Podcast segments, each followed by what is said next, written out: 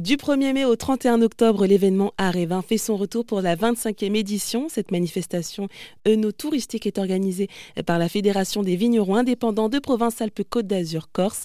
L'idée est de permettre à des artistes d'exposer leurs œuvres dans des domaines viticoles du sud-est de la France. Et parmi les vignerons participants, on retrouve Michael Latz, ancien maire de Corrence, qui n'en est pas à sa première participation. Bonjour Michael. Bonjour. Alors vous êtes vigneron, propriétaire du domaine des Aspras à Corrence dans le Var. Alors pourquoi cette envie bah, justement de multiplier euh, vos participations à Arévin?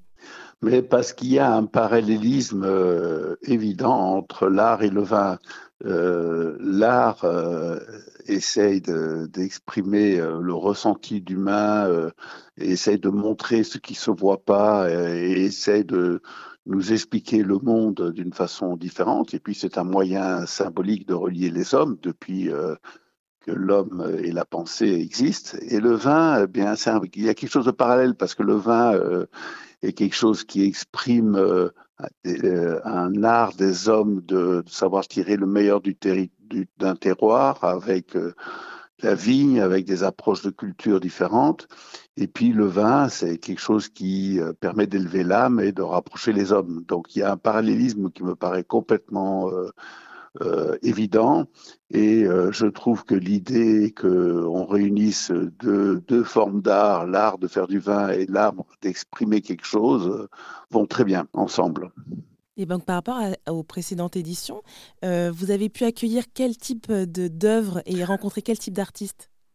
Euh, on a accueilli euh, des, des, artistes qui faisaient des sculptures en papier mâché, on a accueilli des artistes qui faisaient des sculptures euh, à partir d'objets retrouvés le long de la mer et de la plage. On a retrouvé des sculptures euh, faites à partir de des sculptures un peu plus monumentales, euh, un peu plus grandes à partir de, de métal.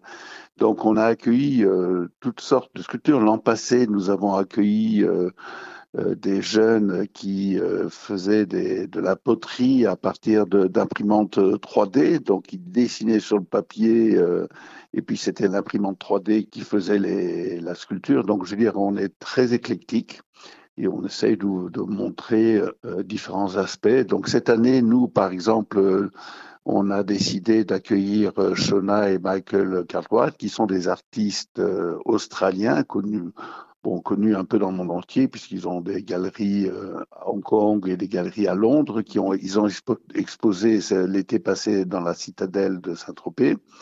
Et ces gens-là qui ont vécu euh, pendant 25 euh, ans à Florence ont décidé de venir s'installer à Corrence, premier village bio de France. Et, euh, bien, ils me font l'honneur d'exposer des sculptures monumentales euh, qu'on va exposer cette année avec quelques sculptures dans le magasin.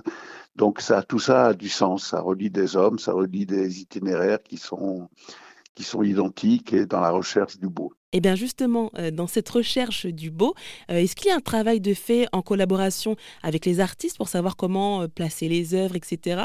Ou est-ce que vous les laissez plutôt libres dans leur processus créatif? Ça dépend très fort des artistes. Bon, il y a des artistes où c'est des peintures ou des petites sculptures qui sont souvent dans des caveaux de vente ou autour des caveaux de vente. Il y a des sculptures un peu plus importantes qui sont dans des jardins ou dans des vignes à côté des caveaux de vente. En tout cas, ça se passe toujours pas très loin de là où le public euh, a accès à la vente euh, des vins, euh, parce que l'idée quand même est de, de, faire venir des publics dans nos caveaux et de, de déguster des vins et de regarder l'art. Hein. Les œuvres ne sont pas en général complètement coupées du caveau de vente. Parfait. Bon, en tout cas, merci beaucoup, Michael Latz, d'avoir pris le temps de répondre à mes questions. Et pour plus d'informations sur Art et Vin, rendez-vous sur rzn.fr.